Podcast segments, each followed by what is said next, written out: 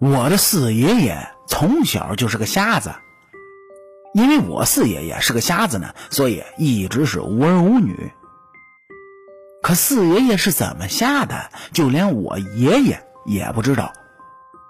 不过四爷爷瞎了以后，就跟人学了一手的绝活，那就是给人算命。不过算命每个瞎子都会，可我四爷爷的绝活可不只是给人算命，而是给人摸脸画像。你说这瞎子给人画像，能不是绝活吗？而且四爷爷还能给人看病，更厉害的是他还能给人捉鬼。虽然我没见过，但是我听人说起过。听说这很早以前有个产妇在家生孩子，那时候的医疗设备还不齐全，而且呢也没什么钱，所以啊就在村里找了个老妇人来接生。不过没想到的是，那个产妇死了，她的家人虽然很伤心呢，但还是把她埋了。但没想到的是，自从那个产妇死了以后，那家人夜夜的。都能听到女人的叫声，是一连好些天呢，那家人都没睡好。后来那家人以为是女人阴魂不散回来找他们索命的，于是他们就花钱请了一个道士。那道士来了以后，在他家转了一圈，然后拿出了三张符纸，就说道。嗯，你们晚上睡觉的时候把它贴在床上就行了。那家人于是就花了三百块买了三张符纸贴在了床上。这刚开始还有效果，可过了几天呢，他们又能听到婴儿的哭声了。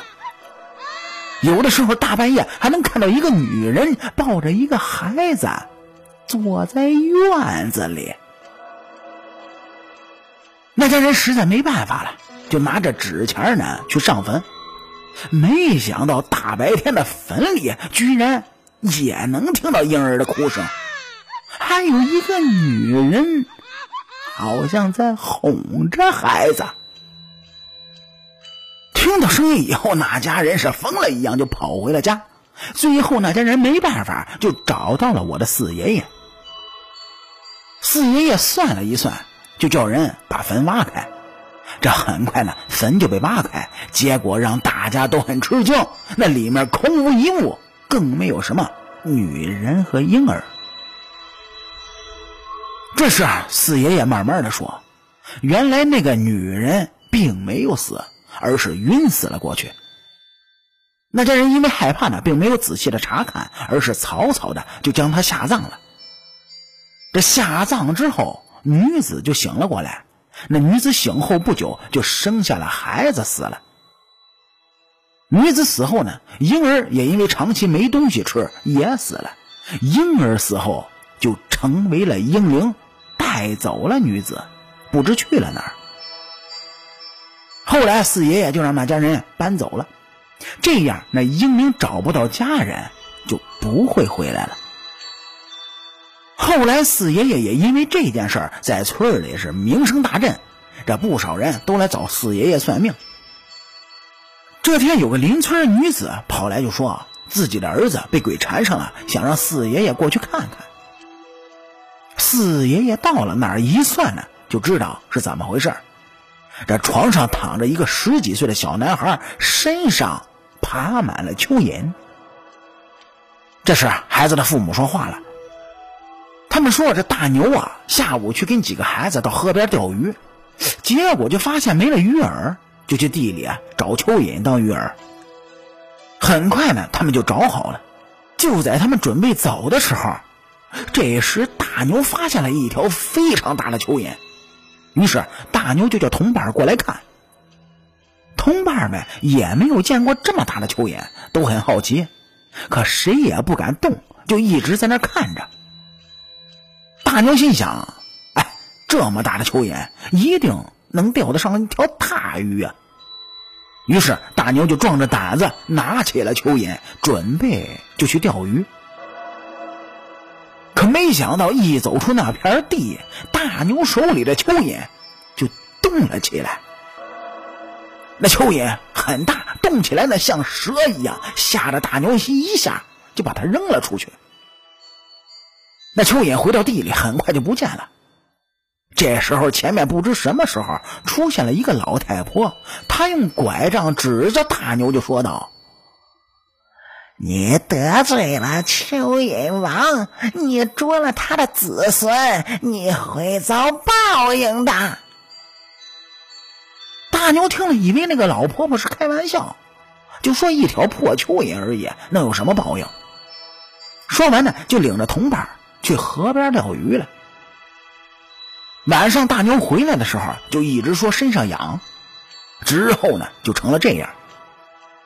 四爷爷说大牛确实是得罪了蚯蚓王，现在只有找到蚯蚓王，请求他的原谅。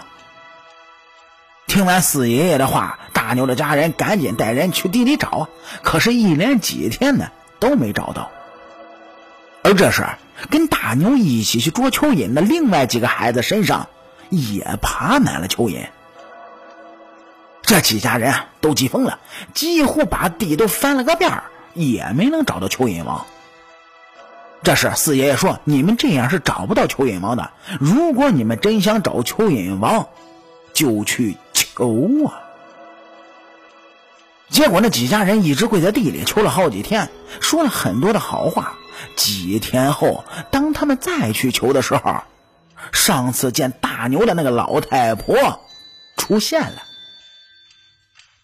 他说：“大牛得罪了蚯蚓王，不可饶恕；而那几个跟大牛一起的孩子可以饶恕。”可大牛的父母一听不饶恕了，一直就求那个老太婆。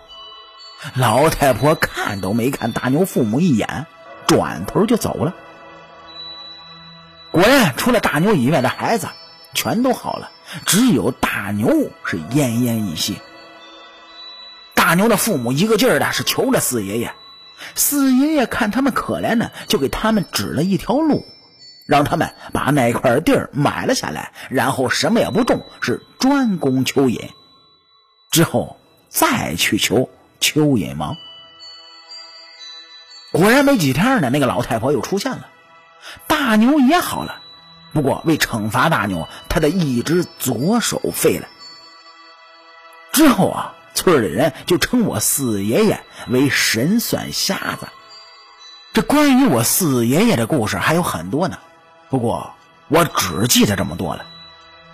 我的四爷爷已经死了，而我也只有在小的时候见过他。那时候他还在村里给人算命。我四爷爷是一生的无儿无女，所以也没有什么牵挂。